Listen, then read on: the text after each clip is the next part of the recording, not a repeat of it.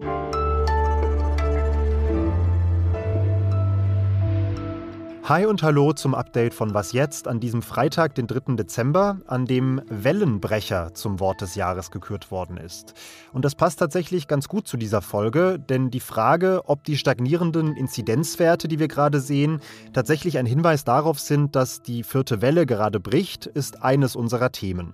Außerdem sprechen wir über Kevin Kühnerts Aufstieg zum designierten Generalsekretär der SPD. Ich bin Janis Karmesin und der Redaktionsschluss für diesen Podcast ist um 16 Uhr.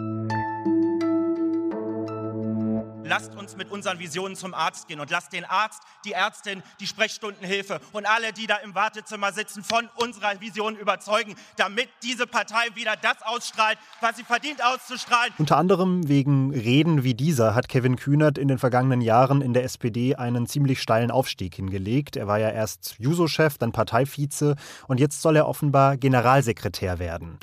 Das ist vor allem deshalb eine spannende Personalie, weil Kühnert als Parteilinker innerhalb der SPD naturgemäß, würde ich sagen, vieles anders sieht als der Realo und designierte Kanzler Olaf Scholz. Es hat auch immer wieder ordentlich geknirscht zwischen beiden. Und deshalb frage ich Peter Dausend, unseren SPD-Fachmann aus dem Politikressort der Zeit, ergibt diese Nominierung Kühnerts gerade wegen dieser Gegensätze zu Scholz total viel Sinn für die Partei oder macht sie sich damit eher das Leben schwer? Na, zunächst macht es viel Sinn für uns als Journalisten, weil wir das natürlich mit sehr großer Aufmerksamkeit beobachten werden, weil ähm, Kevin Kühnert hat ja immerhin mal Olaf Scholz als Parteivorsitzender verhindert.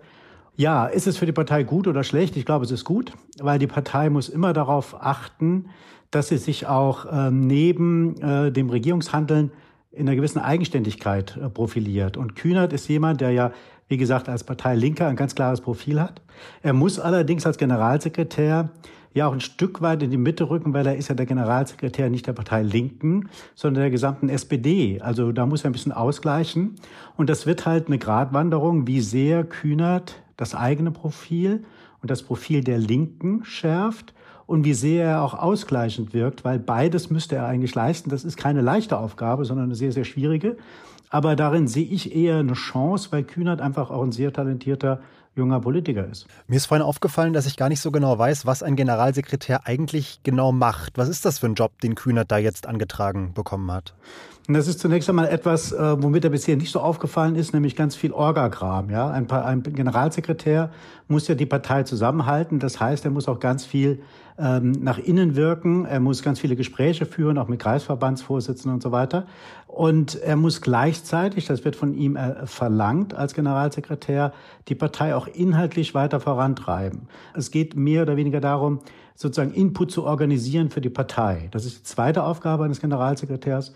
Und die dritte besteht darin, dass er halt der Hauptaggressor gegen den politischen Widersacher ist. Also wenn man, äh, wenn die Union künftig oder die AfD, wenn die künftig die Regierung angreifen, ist der Generalsekretär derjenige, der sie mit, äh, mit der Wucht seiner Rhetorik zu verteidigen hat. Und ich glaube, das wird eine Aufgabe sein, die Kühner sehr gut liegt. Das glaube ich auch. Danke dir, Peter. Bitte. Über mehrere Wochen ging die Kurve, mit der wir auf Zeit Online die Entwicklung der 7-Tage-Inzidenz abbilden, immer weiter steil bergauf. Aber seit einigen Tagen zeichnet sich ein Plateau ab. Die Zahl der gemeldeten Neuinfektionen stagniert also auf einem gleichbleibenden, aber hohen Niveau.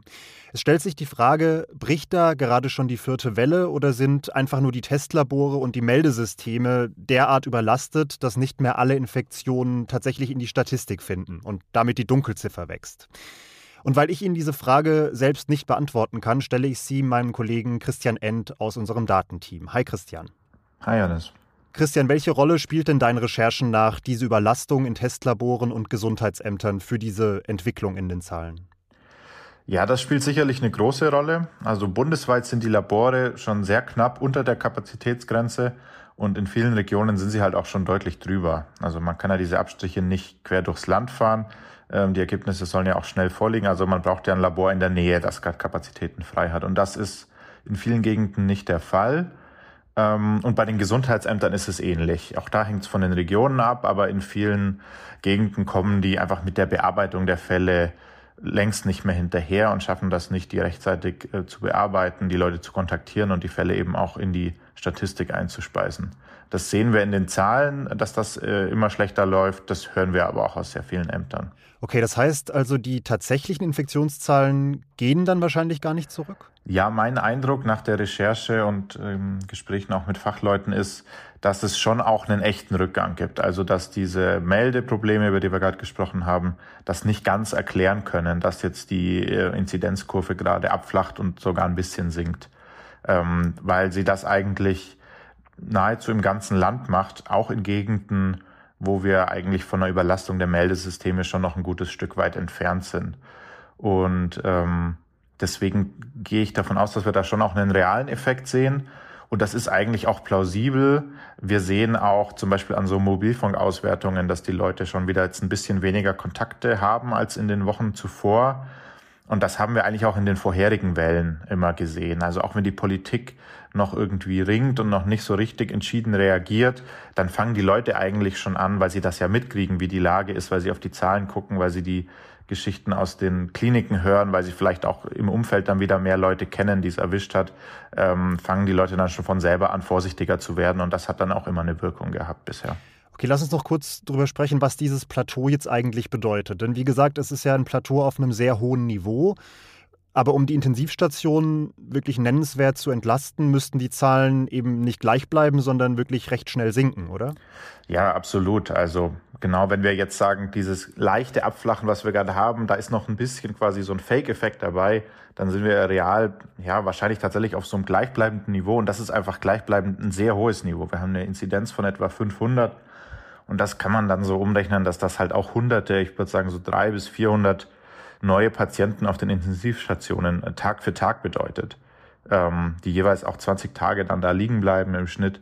Und das ist einfach viel zu viel. Das äh, wird dann ein weiteres Volllaufen der Intensivstationen bis Weihnachten bedeuten. Und das kann das System kaum packen. Und ähm, genau, dann haben wir jetzt ja am Horizont schon diese Omikron-Variante, über die wissen wir noch nicht furchtbar viel, aber wenn man jetzt lieber erstmal vorsichtig ist, stellt man sich darauf ein, dass die sowieso nochmal eine neue Welle bringt. Und dann sollten wir eigentlich gucken, dass wir vorher möglichst weit runterkommen, um dann wieder Kapazitäten äh, frei zu haben. Danke dir. Jo, gerne, Janis. Was noch? Diese wirklich unangenehmen kalten Tage wie momentan lassen sich mit guter Musik bekanntlich bedeutend besser ertragen, finde ich. Und in diesem Geiste haben einige kundige KollegInnen aus unserem Kulturressort heute eine Bestenliste mit ihren Musikhighlights des Jahres online gestellt. Mit dabei sind auch zwei Platten, die ich selbst rauf und runter gehört habe. Zum einen Altin Gün.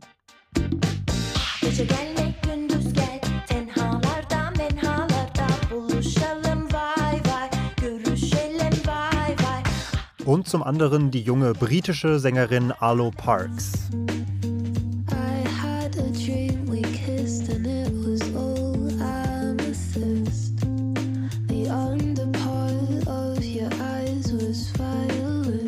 Meiste andere auf der Liste kannte ich persönlich wirklich überhaupt nicht, aber ich kann das Stöbern absolut empfehlen, wenn Sie Inspiration suchen. Es ist für jeden Geschmack was dabei, von Klarinetten, Sonaten über serbischen Free Jazz bis hin zu Industrial Techno.